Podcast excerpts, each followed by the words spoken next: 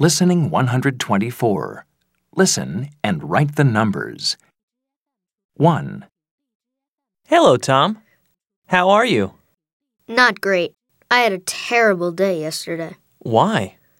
Well, I had a math lesson in the morning. The questions were very difficult, and I didn't know the answers. Oh, dear.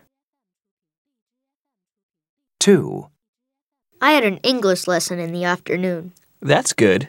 You like English. Yes, but I didn't have my homework, so the teacher was angry. Oh, no.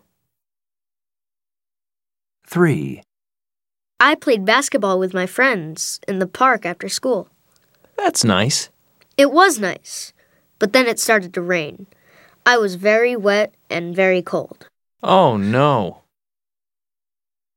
4, I had lots of difficult homework yesterday, too. Oh, no. So I worked for three hours. Poor Tom.